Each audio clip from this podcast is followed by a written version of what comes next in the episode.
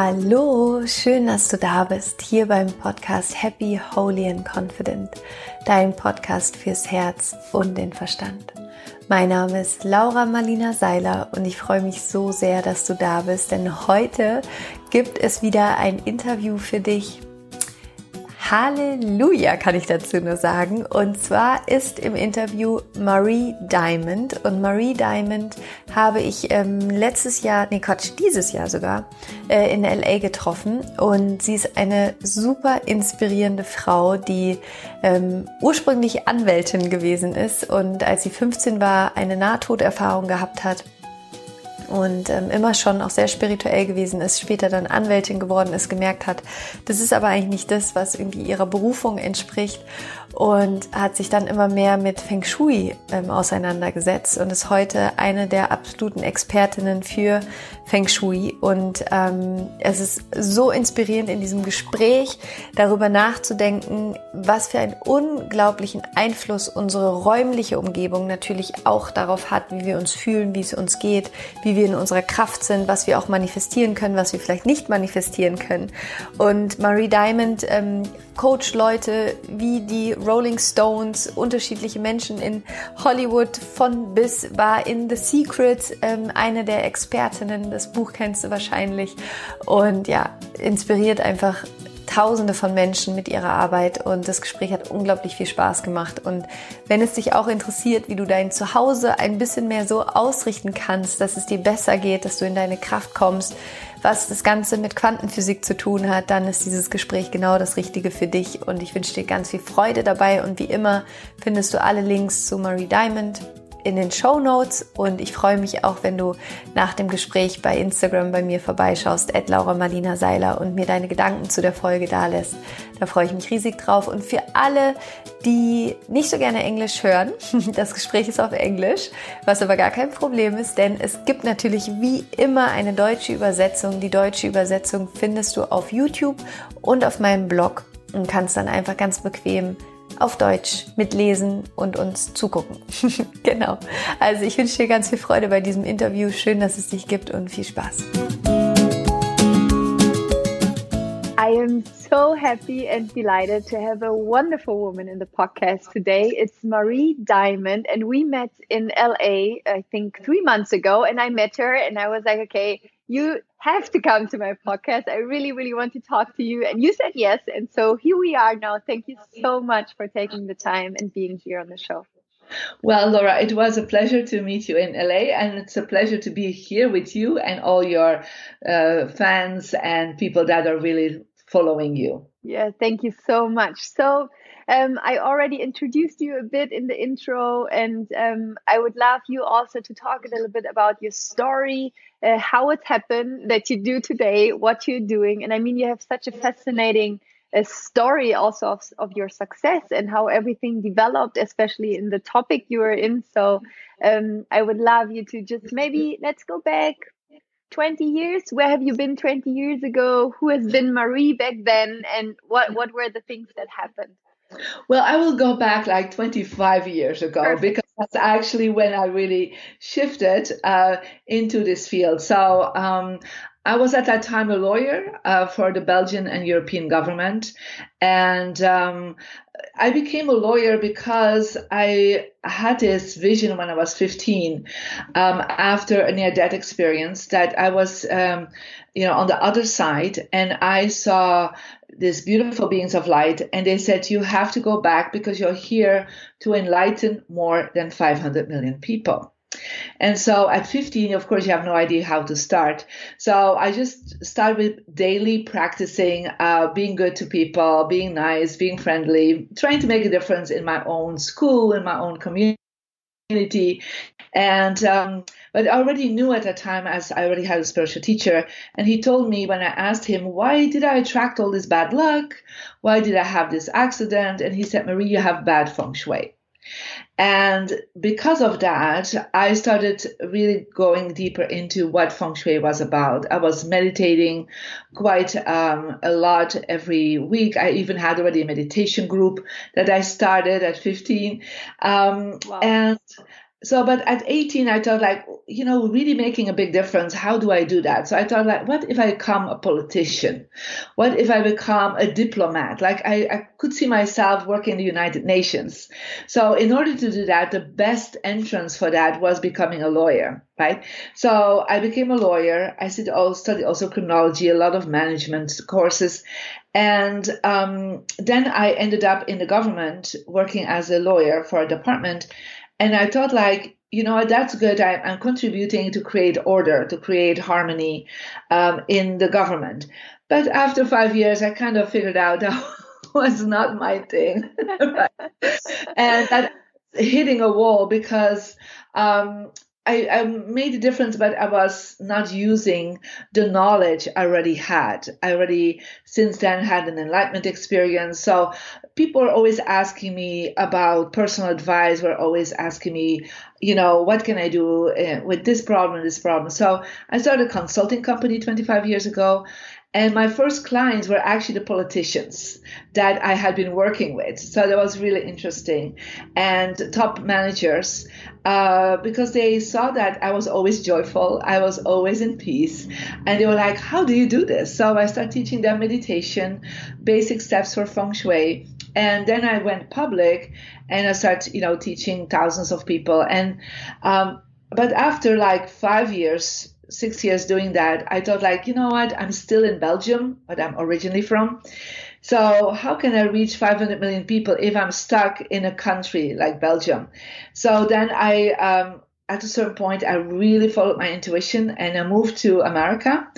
And within a few months, um, I actually attracted a lot of top um, authors, um, celebrity clients, and um, I also attracted to advise Jack Canfield, who is the author for Chicken Soup for the Soul and Success Principles. And um, I had put on my vision board when I moved to America, I am going to be in a movie seen by millions of people that will transform the world. And I put it in my success direction. We'll go deeper into that later, I hope. And um, so I was invited by Jack Canfield in the Transformation Leadership Council, who's like the top 100 speakers and authors from America. And he invited me to join. And I, you know, I was not known at all, but he did not know anyone else from Europe. And he wanted me to be representing Europe.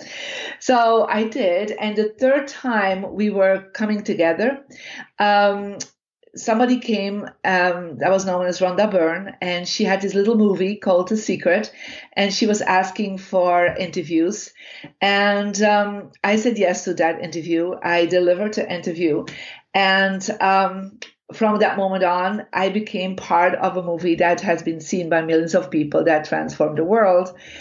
And I start talking in the law of attraction that there's a, a different road than the mindset. There is a different road than the spirit. Um, it's actually the road of the environment. That if your environment has, um, you know, strong messages, that it will help you with the law of attraction. And so I always say I used my own methods to get into the secret, and now we have reached definitely more than 500 million people with the secret. So I could say, check, I've I've done that. Amazing. I, Amazing. So okay, there were so many things in that story where I would like to go back to. So the first thing, um, I met a few people already who had a near death experience and it's for me it's really fascinating because they all say the same. They all say it was beautiful. They all say there were beings of light. Uh, they all said I, I never felt that that much love and and beauty and like so close let's say to god or to the to the energy of of pure love.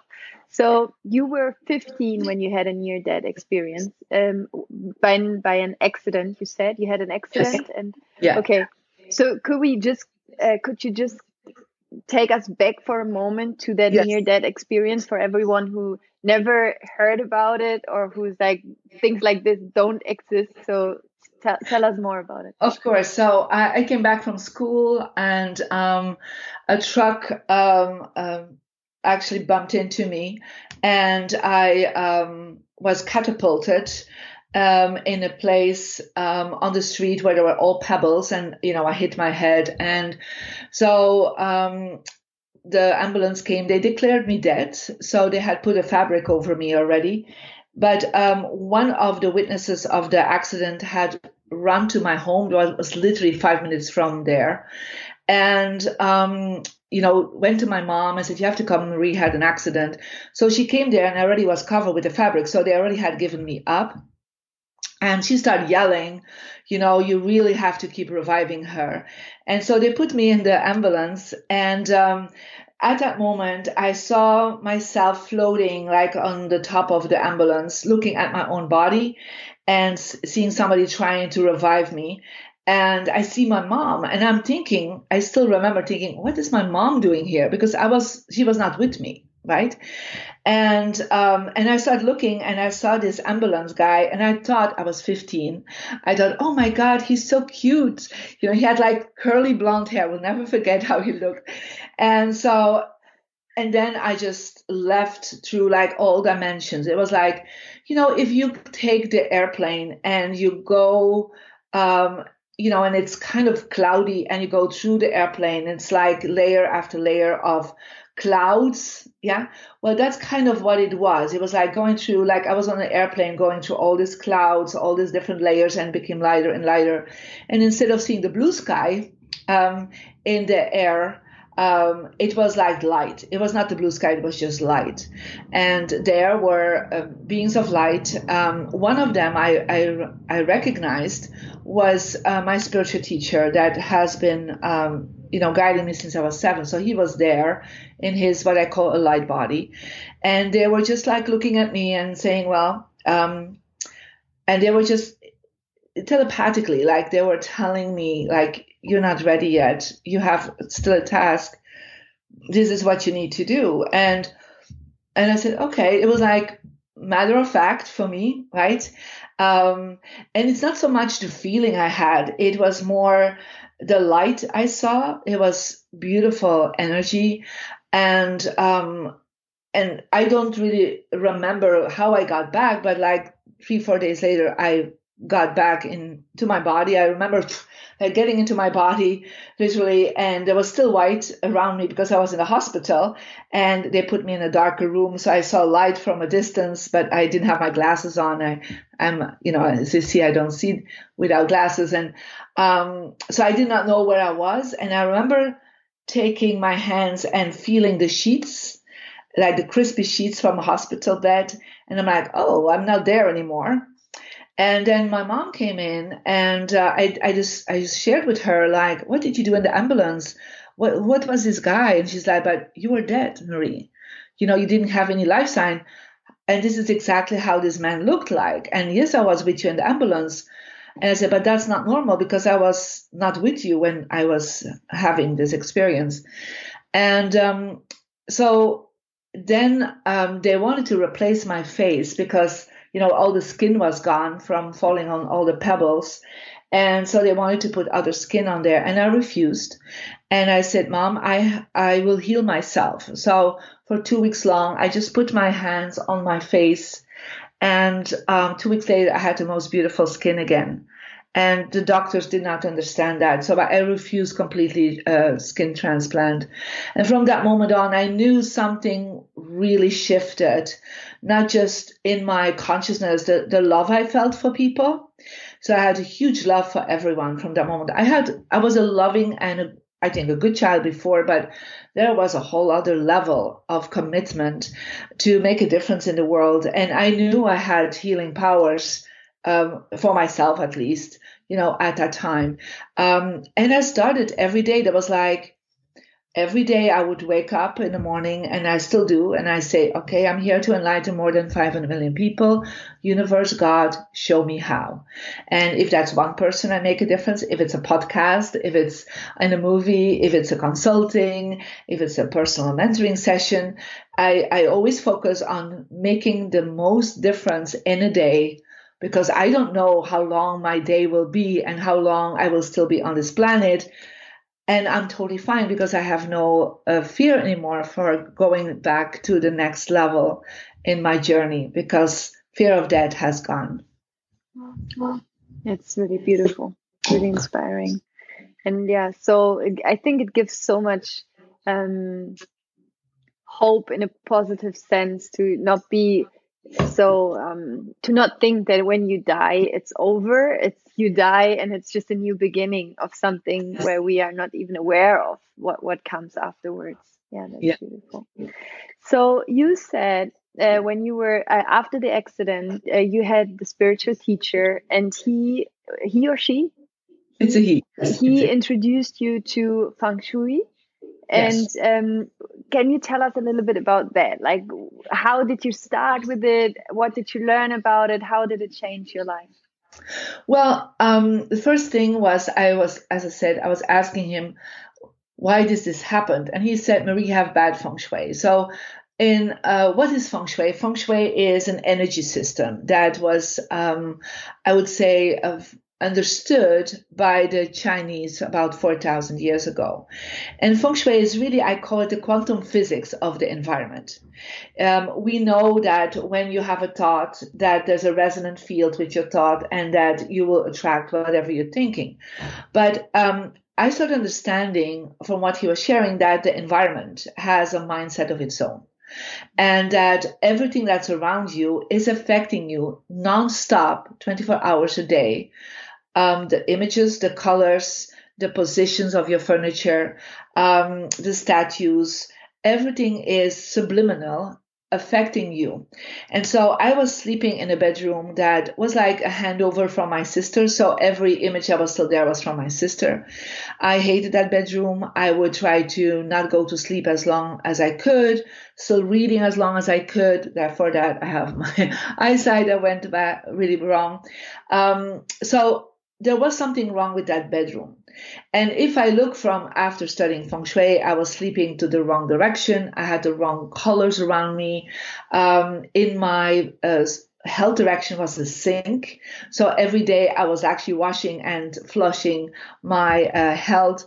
In my success direction was a cabinet full of junk. Um, so there was like my personal energy was really wrong there. So what I decided right away, I asked my parents if I could move to another bedroom, what was towards the west.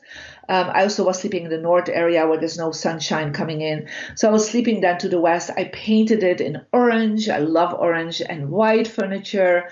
Um, I I started painting my own images, what I actually talked about in The Secret, you know, the artist I was drawing his own pictures. I did that myself at 15.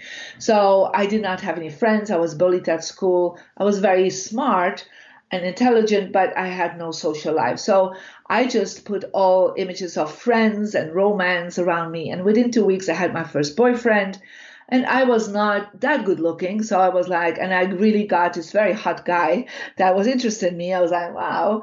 Uh, then the bullies stopped bullying me and became my friends, what was really interesting. Um, so my whole social life changed around and I've started feeling so happy, more happy than I've ever felt than living for 10 years before in that other bedroom. So there was this big shift in me. And so I really understood that the environment was affecting my mindset, but also my mood was affecting also my health because I was really doing very well there. Um, I did not have any bad luck happening anymore. Um, I felt like I turned from like an, an ugly duckling to a beautiful swan in that in that room. It was like all this good energy start happening. And that's where I really understood how the environment is affecting a lot of things in myself.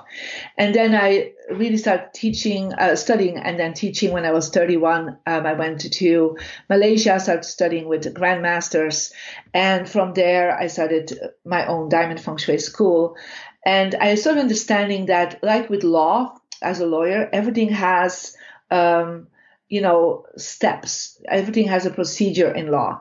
Well, there's also a procedure in making sure your environment is supporting you. So that is for me is feng shui. It's very logical for me. And so I love explaining very complex information in a very easy way.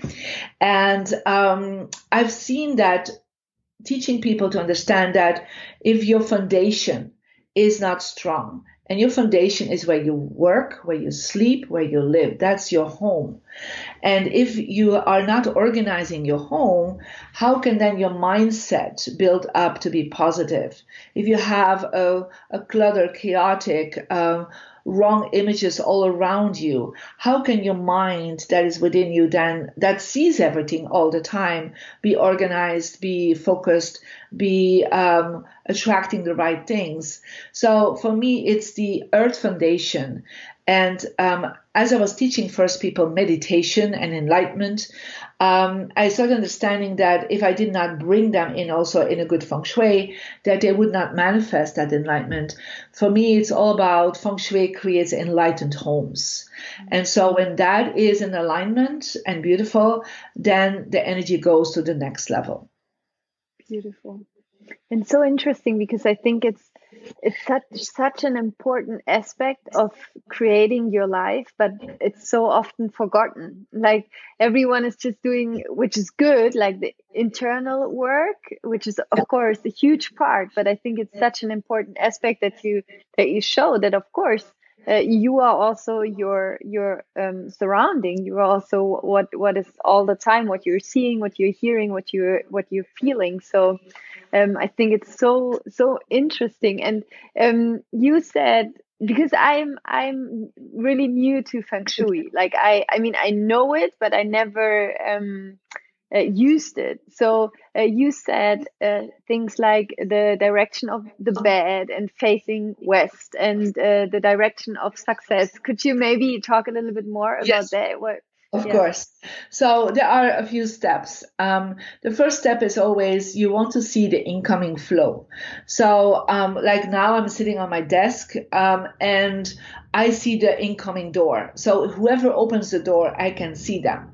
That is what we call a power position. So think about a king or queen, a president. They always will sit, or a CEO of a company. They will never sit with their back to the door because then they become vulnerable they don't see the opportunities. So I always say, go and sit in the power position um, in whatever meeting you have, whatever, even if people are not with you in the room, make sure that you can still see people coming in. So don't face with your desk the wall or the, the window and to have the door behind you will totally uh, lower your energy about finances, about career.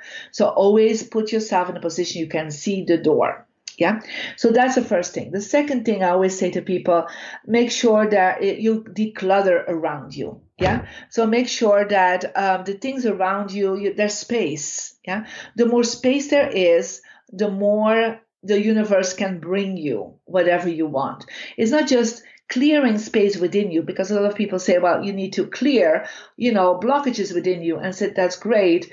But if you have cleared within but you whatever you see subliminal is all the time clutter.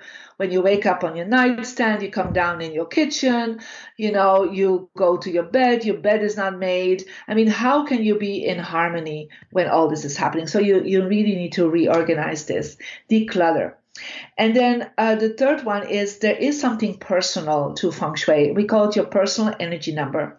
So based on your birthday and gender, male or female, you actually have directions, compass directions that are stronger for you than others. And so you can go to the website mariediamond.com and get your free energy report. In your free energy report, you will be asked your birthday, your gender, and we actually calculate your energy number. The energy number will give you four directions a compass direction for success and money, one for your health, one for your relationship, and one for your wisdom. Now, the success one is the first and is the most important one. So, whatever you have in your success direction, so you're holding down a compass, you will then find out where is the success area in your home or in your office or in your bedroom or in your living room, whatever is there at this moment has been resonating with you through the quantum physics field has been resonating with you about success. So if you have put there a garbage bin or you have put clutter there, you have been trying and getting your success out, but the corner, the area in your home that is resonance with that is blocked, then the message will not go out. But if you place instead there, I don't know, a book, uh, that you have written, or um, your business cards, or books on success and money, or any symbols on that, then you will actually tell the universe um, that is what I resonate with, and this is what I'm sending out. And I always say the law of attraction has three aspects. The one is the spiritual law, that is how you connect in with God and the universe through meditation and prayer that is something um, that you can learn to do better. But most people, for sure, people that are watching here have already good spiritual luck because they have already established some good things in their life. The second one is your earth, your um, human luck, and that's how you think, how you feel, what you do. And I'm sure all the people that are watching this already are focusing on that, right? So, but there's a lot of discipline that you need to think positive all the time, right? To feel good all the time and to take daily action. I mean, and not to procrastinate. So there's a lot of work on that, and that's the mindset aspect. But there's a third luck, and the third luck is your environment. And the environment is how you resonate with where you sleep, work, and live. And that is the easiest part to change. I mean, changing your desk, hanging different image, like um, putting different symbols out, uh, reposition your bed. Um, you will actually, you do that once or you do it a few times per year, but it's not like a daily thing, but it affects you daily. It's not an, an, a disciplinary thing that you need to do, but it gives you much more focus and concentration. So that's what happened with the people in the secret. You know, things were not manifesting really well for them, not for the producer, not for the creator, not for the publisher. So not for some of the people in the secret. And so when I came in, and that's why I started helping them out, and that's why I got the nickname "The Secret Behind the Secret," right? Because they were all stuck, you know. And so after we moved everything around, then the flow started happening. So I would say, you know, working on your spirit that's a daily practice. Working on your mindset, on your, how your behavior is, the actions that's something daily. But the environment it is the missing link for most people. They haven't focused on it. So they can start very easily with a report we have. And um, i think it's about 15 18 pages. And you can really go and step by step do a lot of things. And it's interesting it's like all the things the goals you have had you know you put your goals in your mind. But what if your environment is reflecting your goals yeah. And so as you're reflecting your goals, things go in a flow, go into a medit, um, like a constant message to the universe because we have goals and we forget about them, right? Again, so we write them down and perhaps you have made a vision board, but where do you place your vision board? Well, I have seen people placing it everywhere in their home, except sometimes in the place that is their success direction. When you place your, your success board there, that's what I have done. That's how I got in the secret by really practicing this, that an unknown lawyer from Belgium, right, got into one of the most known movies in the world is because I totally practiced this work. That's amazing. It's so interesting. And I mean, the beautiful thing is that you are like the living proof that it really works. And um, I mean, also for me, I mean, I manifested things in my life. Uh, it's just maybe I just uh, like from my subconsciousness, I put my vision board there where it's supposed to be because, um, like, I mean, I have my vision board, it's standing right next to my bed. So the first thing I see when I wake up is my vision board and um, it's like a big wooden um, yeah thing. And um, it's really I, I sometimes look at my vision board and i call it my magic board because it's really it's everything on it. Really everything came true. And there are things on it. I remember when i put it there it was I didn't know how even like with you with the movie, I, I didn't even know how this ever could happen, but it happened So yeah. yeah, it's amazing. Well, I think that's a really good point. What you're saying. Um, I say sometimes to people, make sure you see it as much as possible every day. Yeah. So when you wake up, that's always a good place. In a bedroom, I always suggest to have your vision board or the office if you're daily in your office, because um, and take even pictures of your vision board when you're traveling right? So you can look at it in the morning, like, okay, this is what's going on. Um, connecting with your vision board because some people make it and then they forget about it, right? You have to connect with it because it's it creates a, a magical flow when you do right? So I think you're doing a really good thing. But if you would have placed it like, let's say, uh, in your um, cupboard or in a cabinet or something, you would not have seen it. So by seeing it every day, and I do that too. I have my vision board and I go and talk to my vision board every day. You know, there are some things that I see, then I'm thinking, oh, this is really, yes, I'm going to focus on this. Um, you know, I did that with, um, you know, we, we met at Mindvalley. Um, and so um, I put that there. I actually, um, I have not really reached the German um, public, and well, so it will happen now. this year, you know, for this year on my vision board was to connect more with the German. Uh, I'm sure that I have German students, but um, online, but um, I've never really connected with the German field. Uh, I I did some work in Austria, but not like, you know, Germany. And so one of my goals for this year was to really open up the German field. And so, because I love Germany, I've traveled there a lot. And so I was like, when you came to me, I was like, my team knows my goals and like, oh, Marie, this is. That's amazing. That's really amazing. Yeah.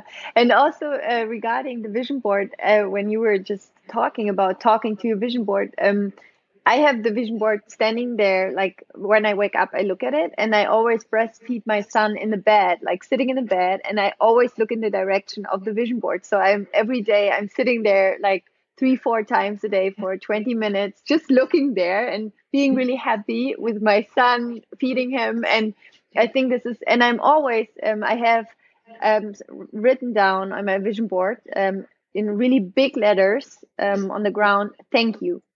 Yes. So whatever I do when I look at my vision board, because I know it's already everything, it's already reality. It's just yes. manifesting right now. So I'm just so thankful. And this is the way I, I connect to my vision board. I'm just like, thank you, thank you, thank you that it all happens just the way it is or better, I always say.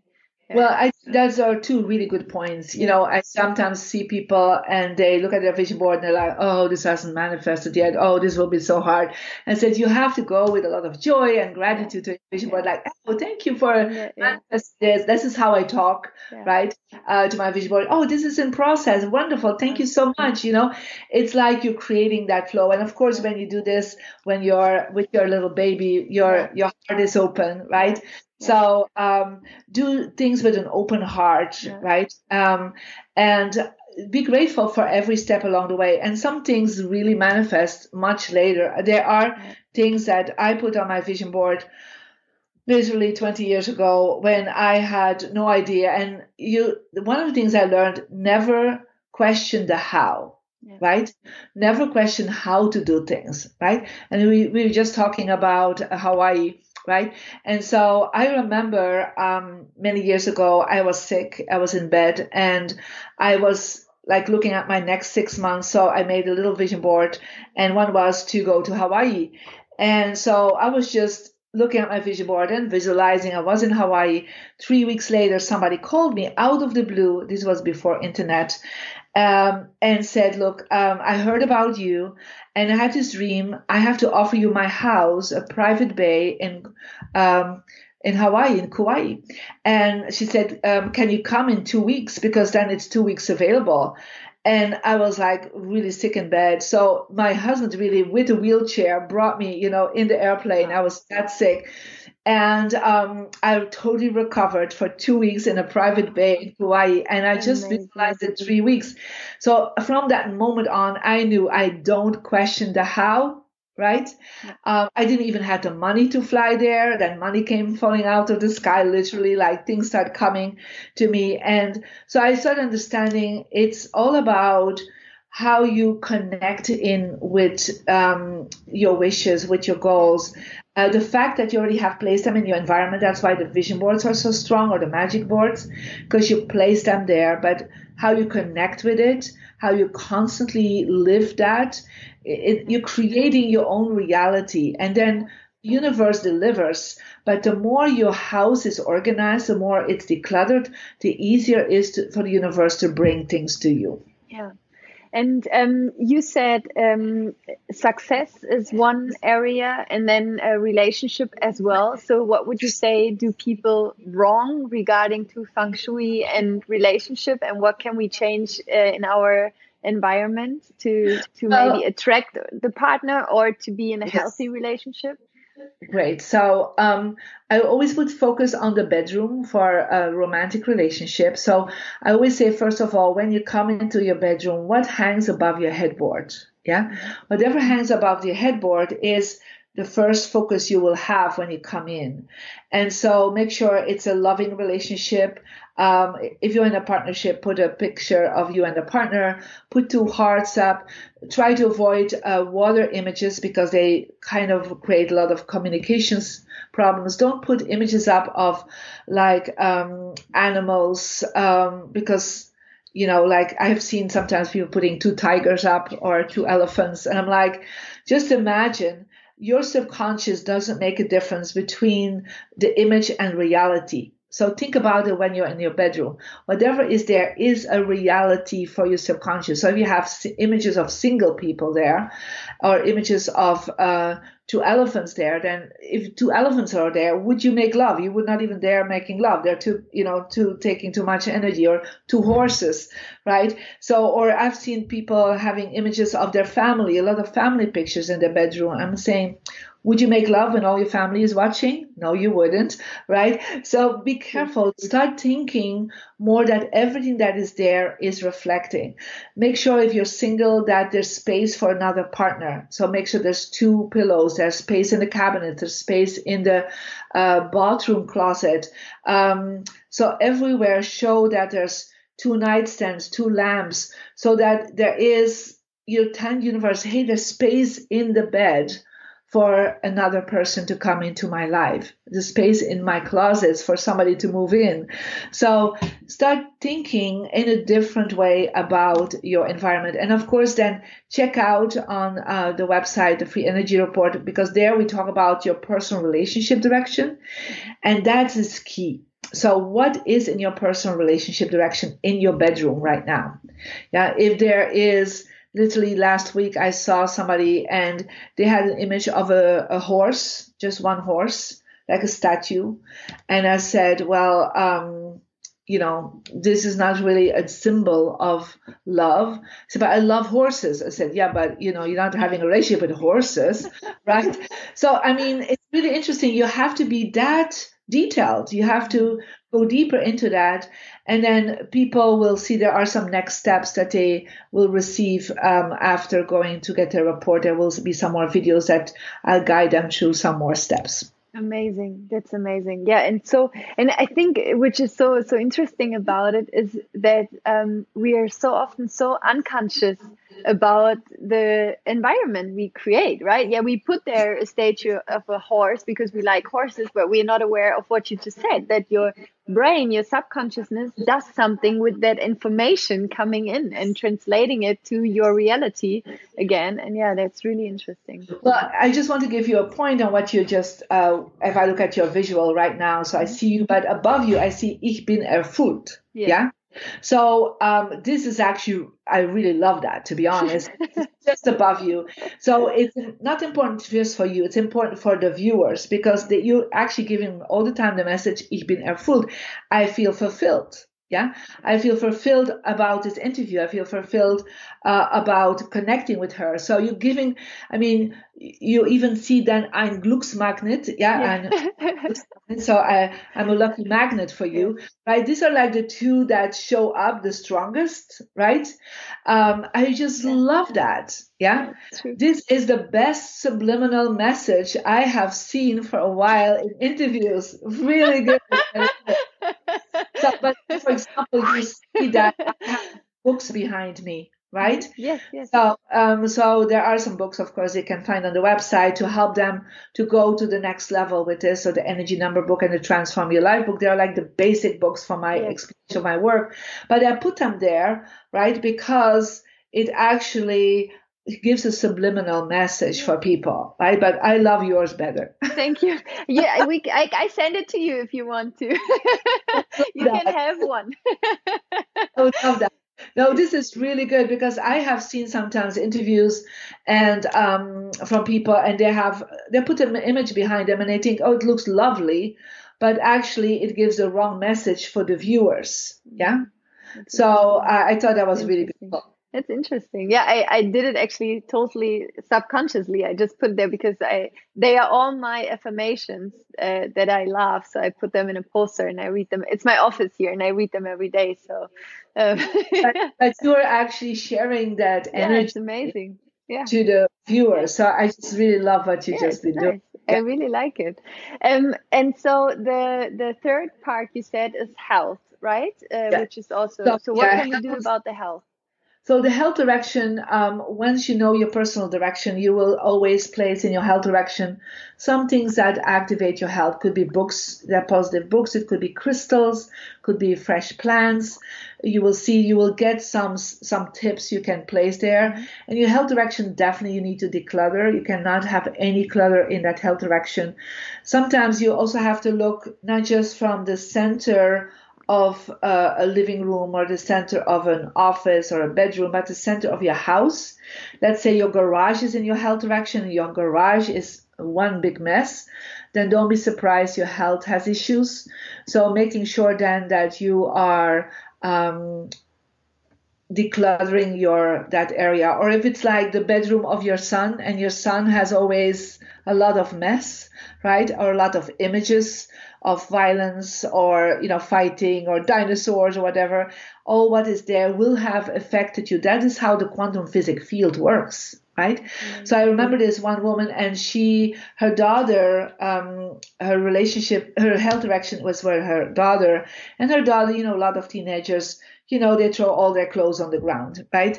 And she said, I refuse to pick up her clothes. And I said, I understand, but so we opened the door and I was like, I can't even get to the bed. You know, there's just so much clothes. And I said, you better actually pick it up because it affects your health.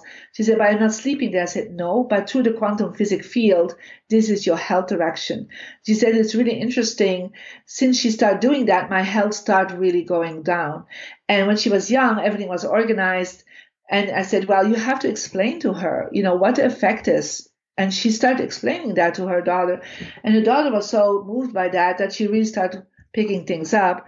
And she said, my health improved so much. Yeah. So it's not just where you sleep and where you work. It's also, you know, the people around you can actually, with their mess or with their wrong pictures, can affect you because everything is a resonant field. And um, what I think is so interesting about your own story of your life that you were a lawyer. Um, I can imagine that you have this very logical part inside of you because I think you have to be some sort of logical to become a lawyer. Else it's, it's, very difficult. and yeah. um, but now you talk um, about the quantum field. You talk about energy, um, about all the spiritual um, world that is surrounding us, and for everyone because um, one reason why I do this podcast is that I have the strong um, vision for myself and for the world to get more spiritually connected and not to think about spirituality that it's something woo woo or whatever, yes. but that to to just raise the consciousness that this is as real as you see me. yeah.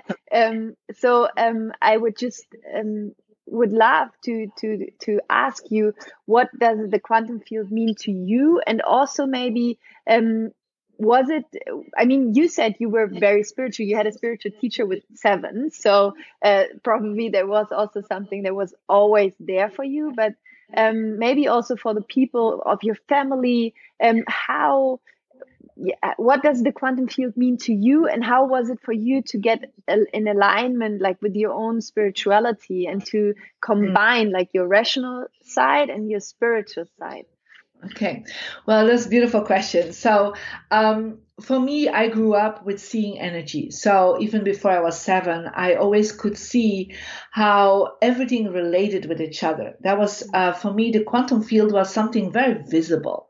So um, I would come into a house I would see people and I could see their chakras and the aura field and I could see how these aura fields would morph with each other where there would be this connection. I, I could see, um, I still remember um, my um, my father and my mother as a child when I was two, I could see how their chakras were, there was this vibration connecting between these two chakras. So and it was the sexual chakra, but I had no idea what that meant, of course, at two years old.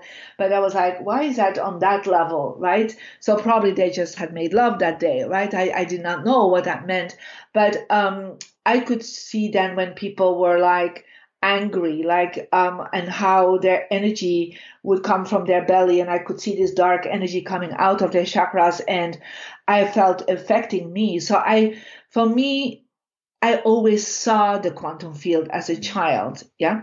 So later on, I learned how to close this off when I could when I was nine because it's it's not livable to see it all the time and I can open it up. That's one of the, the, the works I do is I can look into people's energy. But um, the whole field was that it was very visible. Like it's not like something I learned first from an analytical perspective, right? I I, I first saw everything right? And um, that is for me um, when I come into a room, for example, and I'm speaking to a public, um, I open that up again and I see immediately the energy fields of everyone. And then I always lead them into a meditation to clear the fields. Yeah. Because um, people come with a lot of stress, a lot of pain, a lot of sadness, and I raise right away the vibration into their field. And so as I raise the vibration, immediately people start feeling better. Some people start crying. So it's just, I raise the vibration, clear the energy. And so I make the quantum field filled with light. Because the quantum field is is i would say almost like an etheric an, an energy grid that is neutral right? And it's what we place in the grid mm-hmm. yeah? Through thoughts through feelings through actions through energy that uh, it will take it on what it is. So it's almost like if you think about a crystal you know a crystal is neutral comes from the earth you can activate it um, to make it very positive. You can use the crystal for putting data on it, uh, whatever data it is. It will take on that energy. So quantum field for me, it is a, it's almost like um, a grid, yeah, and um, almost like when you look at a microchip, you know, a microchip that is blank, there's a crystal also in it. So um, you put data on it and then it becomes alive. So the quantum field for me is a grid that because we live in it, because we work in it, it takes on some of that energy, but it resonates. It's like a what we call in the quantum physics field the, the wave the wave theory. It waves, it it resonates, it passes on to other people that then are in that grid and react to it. Yeah. Mm-hmm. So this is how I always saw it yeah, as a child, before I even knew that there was a terminology to it called quantum physics. So when I started, uh, when I was 15, I started really studying all about this and understanding um, there is a logical part to it. So I always start from the level of energy um, because I first see things, I first experience things, and then I always want to know the logical part. Is there somewhere in the world that there's a logical part to this? So when I knew that I changed my bedroom and I changed the colors, I was like, okay, this is all working, right? I understand that. Now, is there somewhere in the world someone that explained it, right? Because that's the, the logical part in me. I want to explain it. I want to share it with people. Right? I cannot teach you how to see the energy because that's probably a gift I have, right? I think you can see it, you can study to a certain part, but it's a natural gift I have. So I cannot show you what I see because that's that's something happening in me. But I can teach you how to understand to have the results of what I see. Yeah. So that is how I always brought the spiritual energetic part together with the logical part. Because also for myself, I want to understand. It's like, um, okay, this is what's going on. Now I see this is connected and this, but I always want to see the whole picture of things. Yeah. Um, and in that way, I'm a seer, but I'm also somebody that um, I still have that analytical mind of me that says, like, I want to bring that together. So I really believe we are now in a time where the people that were analytical very focused are opening themselves up to the intuitive, like through mindfulness, through meditation, through following their gut. And their, I mean, there's a lot of opening up from the analytical to the intuitive side of the brain. But there's also right now, and I believe that's part what I also bring is to explain people that are very intuitive and energetic and spiritual to become more practical and to be more not dogmatic, but more structural. Yeah. So I, I always feel like I'm, I'm like in the middle. It's really interesting. As a child, I was, um, I can write left and right at the same time. So, um, I have my left and right brain very in harmony. Yeah. And so I always feel like I talk to businesses and companies and I bring them from the analytical to the very intuitive side. And then I have a lot of intuitive people that I bring to the very practical side. So I'm a very mm-hmm. practical spiritual teacher. It's not all about meditation. It's all about, okay, you study meditation, but what can you do practically right away to make a difference? That's amazing. Thank you so much for for explaining. And um, I have one question I ask every of my interview guests, and the question is: You imagine it's the last day of your life. You had a beautiful, fulfilled life. Everything was just perfect. Uh, you inspired more than 500 million people and you really did your thing. Um, but there has been a techni- techni- uh, technological problem and all your books are deleted, your website is deleted, there's nothing left. And I come to you and I say, Marie, so sorry. There has been an accident. uh, nothing, nothing is left there. And I bring you a white sheet of paper and a pen. And I would tell you if nothing else is left, and you would have this paper and this pen, and you could write down three wisdoms that you would like people to know, things you learned in your life. What would you write down on this paper? Well, I would actually just write one sentence that I always say to everyone all my love to all of you. Oh, that's beautiful. That's amazing. Because Thank I believe so that thing yeah. that really matters is love. Yeah. Thank you so much. That's beautiful. And for everyone who's listening right now and who wants to get in touch with you, you already said on your website they can download the their energy number. So I will put that link in the show notes for everyone who wants to go even deeper you have the books uh, probably they they are probably not in german yet or are they? Uh, no, no unfortunately not. Okay. Uh, of course there's online courses. Everything is english. There's a spanish uh, market too.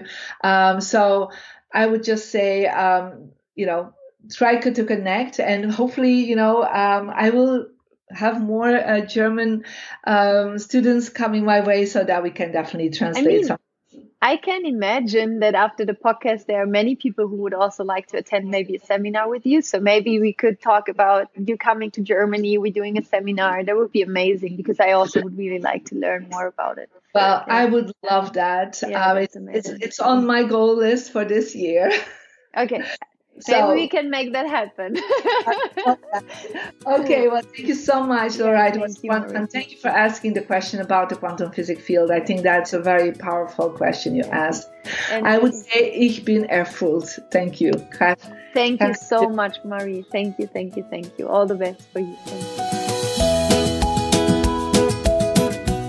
Ich hoffe sehr, dass dir dieses Interview genauso gefallen hat wie mir. Ich bin unglaublich inspiriert gewesen und ja, finde das Thema so, so spannend und werde jetzt auf jeden Fall auch tiefer in das ganze Thema Feng Shui eintauchen und versuchen da so viel wie möglich drüber zu lernen, weil ich glaube, dass es so ein wichtiger ja, Bestandteil irgendwie auch ist, der so leicht außer Acht gelassen wird und ja, alle Shownotes, äh, alle Links zu der Folge findest du in den Shownotes und ich freue mich riesig, wenn du jetzt dir einen Moment Zeit nimmst, bei Instagram vorbeischaust, Laura Marlina Seiler und unter dem Post von heute schreibst, wie dir die Folge gefallen hat, was du daraus für dich mitgenommen hast, was deine wertvollsten Erkenntnisse gewesen sind, was du vielleicht über Feng Shui weißt, ähm, was, was du vielleicht noch beitragen kannst für die ganze Community, dass wir da noch mehr lernen können und wachsen können. Und ich freue mich einfach immer über den Austausch und würde mich auch riesig freuen, wenn dich das ganze Thema Quantenphysik, Higher Self, Schöpferkraft interessiert. Wenn du ins Higher Self Home kommst, da haben wir in diesem Monat das Thema die sieben spirituellen Gesetze des Universums und im Higher Self Home gibt es jeden Monat einen neuen Fokus des Monats, wo es wirklich darum geht, in die eigene Kraft zu kommen, das Higher Self zu aktivieren und wir haben von Selbstliebe über ähm, Kreativität, in die Schöpferkraft kommen, alle möglichen Themen. Komplett querbeet zum Thema Spiritualität im Higher Self Home. Und genau, ich freue mich, wenn du da vorbeischaust. Den Link findest du auf jeden Fall auch in den Show Notes. Und wie gesagt, ist auch der Juli der letzte Monat, wo du dich für die Rise Up in Shine Uni anmelden kannst für dieses Jahr. Genau. Und ich freue mich, wenn wir uns da sehen sollten. Und ansonsten schicke ich dir jetzt einfach eine riesengroße Umarmung. Ich hoffe, es geht dir gut. Ich hoffe, du kommst immer mehr in deine Kraft, gehst deinen eigenen Weg, machst dein Ding und spürst, dass es eine Kraft gibt, die dich leitet, die dich liebt, dass du beschützt bist, dass alles gut ist und ja, ich glaube an dich. Schön, dass es dich gibt. Rock on und Namaste, deine Laura.